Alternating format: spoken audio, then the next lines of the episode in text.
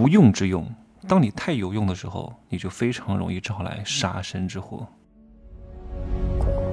没有事实，没有真相，只有认知，而认知才是无限接近真相背后的真相的唯一路径。Hello，大家好，我是真奇学长。今天我要讲无用。你看哈，其实我希望大家都变成有用之人，但是当你变成一个有用之人之后，你得把有用变成无用，哇，这个太深奥了。如果你能够用好这种智慧，那你就会平步青云啊，逍遥自在。你看，我相对来说比大多数人还是有用的吧？但是我不能当别人的工具人。很多人都来问我各种各样的问题，咨询各种各样的事情。我们家女儿选什么专业要来问我。我们家女儿找什么工作要来问我，我们家女儿啊马上要投一个项目要投多少钱都来问我。如果我秉着大爱之心，每个人都帮，最终害的是谁？害的是我自己，让我自己变成了一个老好人，让我自己变成了一个工具人。所以你在这个时候，你要把自己变成无用。这个无用是要讲究界限的，这个无用是要让对方付出代价的，不是免费回答的。不是免费帮忙的，不是义务辅助的。你这样一做，你的有用也变成无用。为什么呢？你本来是一个有用的人，但是因为你免费跟别人讲了真相，你免费给别人提提供了建议，别人不会采用，是不是有用变成无用？你要懂得去转换这两个之间的阴阳之道，就是非常讲究智慧和手段的。金刚手段，菩萨心肠，手中有刀，心中有佛，这是我希望我所有的听众都能够做到的。我们一定要一心向善，不坑人，不害人，但是你一定要恩威并重，这点是非常关键的啊！当你太有用的时候啊，你非常容易被搞啊。庄子讲过一句话，叫“无用之用”。庄子认为什么呢？叫没有用处才是最大的用处。什么意思？并不是说你这个人要一定无用，你懂吗？不是。譬如说，庄子看到一棵树，这棵树又高又大，活了很长时间，但是却没有这些砍树的人去砍它。为什么？因为这棵大树作为木料它没有用啊，作为呃生火的这个柴火它没有用，因为它水分很多啊。他们喜欢干柴，他们喜欢稍微小一点的柴火，这样的话砍起来没有那么费力气。你说？这棵树它有没有用呢？它很有用，只是对这个人无用，你明白吗？但是它在特定情况下它是有用的，只是对杀死他的那个人暂时无用，你就可以明哲保身。为什么庄子活了很长时间，在乱世当中可以颐养天年，就是因为他懂得避让，他懂得把自己的有用变成无用，他才可以不被锋芒所及啊！这也是庄子的一个很大的智慧，叫无用于世。而有用于己，所以他才能够保全身家性命。你看这棵大树，它是可以拿来乘凉的，也是可以当路标的，也是可以拿来观赏的，也是可以把二氧化碳转化成氧气的。它为什么可以当路标呢？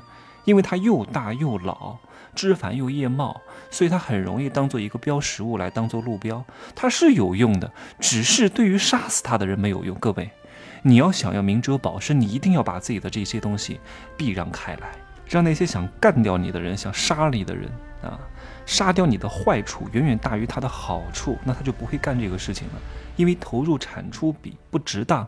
就像以前有一个人，他要挟我说要割掉我的耳朵，我说那你来吧，因为我很清楚，他割掉我的耳朵之后，他的这个损失是多少，他的得到是多少，对我的损失是多少，对我的得到是多少，我算了一下。对他来说没有什么好处的，能有什么好处？只是心情上的一种宣泄，并没有得到特别大的利益，所以他不会干这个事情。第一，他可能会犯故意伤害罪；第二，这个事情会引起一个巨大的舆论风波，对他来说没有任何一丁点好处，只是为了情绪宣泄。所以这种人讲的话，我是不信的，我立刻把他拉黑了。我说：“那你来吧，我们家地址给你，来，你明儿就来，我等着你。”怂了。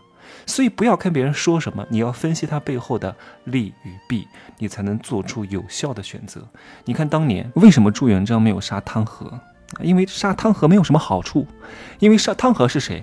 跟他一块打胜仗的。打完胜仗之后呢，还放弃了兵权。如果连这样的人都杀，朱元璋会丧失民心的，会丧失大家对他的信任的。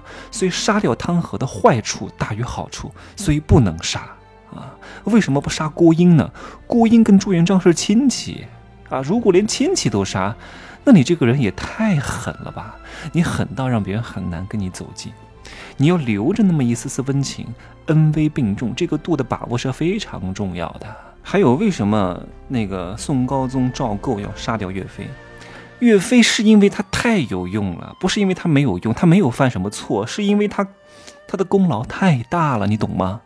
威胁到了很多人的地位，这个时候你不懂得退让，你不死谁死啊？哎呀，岳飞打了胜仗啊！宋高宗赵构讲赏你黄金万两啊，岳飞怎么讲？我不要啊！然后又打了胜仗，宋高宗讲赏你五百美女啊，岳飞讲我不要，你什么都不要，你想要什么？你还想要我的皇位吗？最后一次又打了胜仗，宋高宗跟他讲好，我再赏你加官进爵啊，再升两级。然后岳飞讲我不要啊，我只想赢回二圣，完蛋了。天哪！你想赢回二圣？那二圣回来之后，我的位子在哪儿啊？我在这里已经做好了皇帝了。你把二圣赢回来了之后，要两个皇帝啊？不杀你杀谁？所以才让秦桧把他干掉。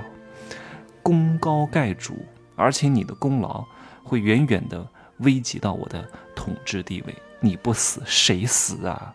你以为你一生向贤？啊，一生想要赢回二圣，就是做了一个正确的选择。你没有考虑到这个事情一旦发生了，会对现有的统治主造成一个什么样的威胁。所以岳飞这个人相对来说就是莽夫，性格冲撞啊，在乱世的时候可以用你，但如果在盛世的时候，这样的人是一个定时炸弹的。真的希望各位好好的把历史都看一看，因为所有的未来的发生，它都是过去的重演，你懂吗？它都是一种轮回式的发生，周期性的交替，没有什么大的变化的。它的主旨是不变的，根基是不变的，底层逻辑是不变的，只是表现形式不一样而已。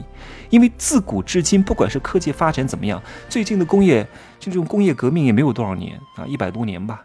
中国这个整个世界用上高科技也没有多少年的时间，但是人和人的勾心斗角是永远不变的。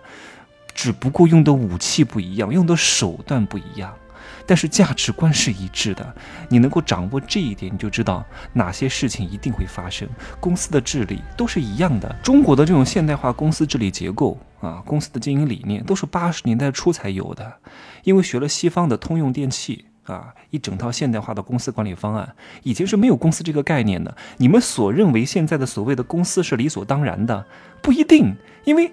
在八十年代之前，中国是没有这种组织形式存在的，各位，因为很多人他出生在九十年代，出生在八零年代，出生在零零后，他一进来就会觉得哇，公司就应该这样子，我生来就是这样子，所以他原本就是这样子，并不一定的。